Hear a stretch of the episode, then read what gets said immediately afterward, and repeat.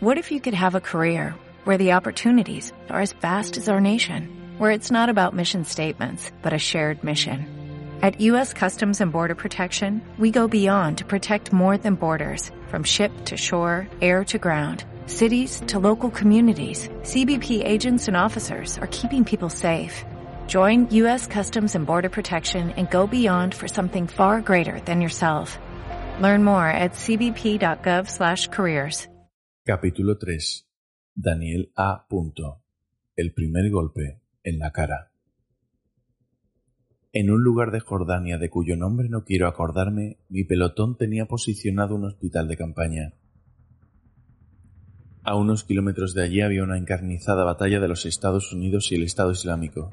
Yo conducía una de las 30 ambulancias militares que constantemente llegaban a la batalla, recogían heridos y volvían a toda prisa. No voy a mentir, Muchos de esos chicos ya llegaban cadáver al campamento, pero esos tenían suerte. Los que iban a sobrevivir mutilados de por vida hubieran preferido morir en mi ambulancia. Está genial tener un esqueleto metálico amarrado a tu cuerpo que te ayuda a moverte más rápido, saltar más alto y levantar más peso, hasta que una explosión te lo incrusta en el cuerpo. Ahí el armazón super tecnológico ya no te gusta tanto. Recuerdo que iba conduciendo la ambulancia, atento a todo lo que se movía, esquivando proyectiles de fuego perdidos, sorteando dunas y haciendo que la ambulancia se levantara un metro sobre el suelo al coger uno de los enormes baches de arena. Mi compañero Oscar estaba en el asiento del copiloto. Joder, Daniel. Otro de esos baches y te juro por Dios que echaré la papilla. Qué raro que el enemigo no se ponga a pavimentar el suelo para que sea más fácil venir a invadirlo, contesté sarcástico. Lo que es raro es que los americanos nos hagan recoger a sus heridos en ambulancia y no los recojan ellos en helicóptero. Sus helicópteros tienen otras prioridades. Y hablando del rey de Roma, nos sobrevolaron varios helicópteros de guerra cargaditos de regalos. 23 minutos, Daniel. César, el compañero médico que estaba en la parte de atrás de la ambulancia, abrió la ventanilla para avisarme. Dado que íbamos y volvíamos continuamente, intentábamos batir nuestro propio récord de tiempo por viaje, Choca pensar que en una situación así nos inventásemos un juego, pero era muy necesario para mantener la mente abstraída y no pensar demasiado. Olvídalo, César. Me han entretenido demasiado en el campamento. No vago de 35 minutos ni de coño. Y entonces sonó un estruendo enorme.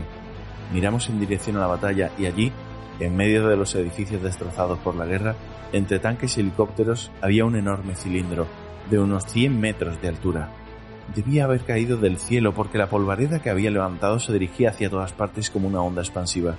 Golpeó la ambulancia y me obligó a frenar. Como buenos españoles, ante la sorpresa nos volvemos mal hablados. cago en la puta madre de Dios bendito, dije. Joder, Daniel, ¿tú has visto eso? No creo que haya nadie que no lo esté mirando, Oscar. No jodas. Otro invento nuevo. Musitó César asomado por la ventanilla. El polvo se fue asentando y vimos claramente el cilindro, estático, enorme y negro, como un portero de discoteca a punto de cortarle el rollo a todos los niñatos de 16 a los que llegado el momento iba a echar cagando hostias de la hora juvenil de la discoteca. Los primeros disparos de obuses no se hicieron esperar. Los americanos, desconcertados ante esa cosa, hicieron lo que se les da mejor, disparar primero y preguntar después. Pero todos los disparos atravesaban el cilindro como si no estuviera ahí, Imaginad la cara que pusieron los del Estado Islámico cuando vieron que el enemigo atacaba esa cosa pasando de ellos. A veces me hubiera gustado estar más cerca para verlos en plan, ¿ahora qué hacemos? Mi ambulancia seguía parada. Bueno, Daniel, ¿vamos o no vamos? Que no quiero meterte presión. Que si dices que no vamos, pues nos volvemos. Estoy con César. Tú si estás mal o algo, nos volvemos. Dijo Oscar sin dejar de mirar a aquella cosa. ¿Qué dice el alto mando? pregunté. César miró su móvil, no había órdenes nuevas. Tocó la pantalla para actualizar, pero seguía sin aparecer nada. Aún no han reaccionado. Estarán preguntando a los americanos. En el campo de batalla, las explosiones no parecían siquiera tocar el objeto. Las balas y misiles lo atravesaban. Dos soldados con lanzallamas lo rociaban sin cesar y no parecía sufrir lo más mínimo. Y entonces fue cuando sonó una voz atronadora salida del interior del cilindro, una voz que, en inglés y en varios dialectos árabes, decía lo que en español se traduciría como Los armados serán condenados a muerte. Adopten actitud sumisa dejando cualquier arma que posean para evitar defunción. Los pacíficos no serán heridos. Ya podéis adivinar cómo reaccionaron todos a este aviso, disparando más, por supuesto. Pero dada la intangibilidad de la gran estructura sobrenatural, esto solo provocó muchos más muertos entre ellos mismos. Entonces, no sé si por inteligencia o pura locura, uno de ellos tocó el objeto al intentar golpearlo con un machete. Se puede decir que se manchó de él, y la mancha se extendía por su cuerpo. El pobre infeliz comenzó a gritar y a pedir auxilio al principio y la muerte después. Los asistentes solo le miraban asustados sin acercarse, pues la mancha literalmente se lo estaba comiendo. Las partes de su cuerpo que la sustancia negra cubría comenzaban a menguar hasta ser de solo el volumen del hueso, y poco a poco esa cosa se lo comió entero, dejando un esqueleto negro por la sustancia.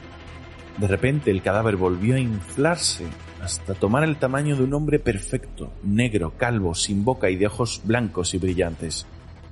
Los más listos ya estaban corriendo aterrados. Los más tontos siguieron intentando arreglar las cosas disparando. Las balas tampoco afectaban a este ser, o como lo acabaríamos llamando con el tiempo, un oscuro. El oscuro señaló hacia un hombre y disparó su dedo que se clavó en el soldado y volvió a generar el mismo efecto mientras le crecía un dedo nuevo. La oscuridad se los comía y surgía otro. En poco tiempo ya había cientos de ellos. Eran ágiles, imparables y extremadamente fuertes. Vi a uno arrancarle las patas a un tanque y abrirlo a puñetazos. La gravedad no parecía afectarles de la misma manera, porque, aunque no volaban, podían caminar por cualquier superficie, pared o techo, permaneciendo totalmente rectos. Era espeluznante. Las explosiones de los tanques y helicópteros más próximos a nosotros, al reventar en mil pedazos, me hicieron olvidarme de la cadena de mando. No iba a esperar a que despertasen. Di media vuelta a la ambulancia sin mediar palabra y aceleré dirección al campamento. ¿Volvemos? Genial.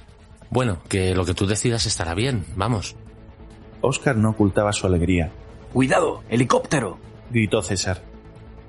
El aparato se estrelló junto a nosotros, nos golpeó con la cola destrozando parte del techo con las hélices. La detonación no nos mató, pero nos hizo volcar. Me golpeé la cabeza y me quedé inconsciente. Tengo pequeñas imágenes en mi memoria de lo que vi. No son imágenes nítidas, pero suficiente como para construir una historia. Recuerdo un brazo esquelético y negro fuera del helicóptero en llamas. Recuerdo ver los pies de uno de esos oscuros por la ventanilla de la ambulancia volcada. Recuerdo sentirme arrastrado de la chaqueta por la espalda, dejando frente a mis ojos solo mis pies y un surco en la arena por donde me llevaban. Recuerdo las sirenas del campamento y algunos tiros incluso. Recuerdo abrir los ojos y ya era de noche. Estaba en la camilla en el campamento y vi a varios oscuros trayendo a más soldados heridos. Yo estuve recuperándome. César murió en el accidente. Oscar no. Oscar sacó un arma y disparó contra el oscuro que salió del helicóptero. Oscar es ahora uno de ellos.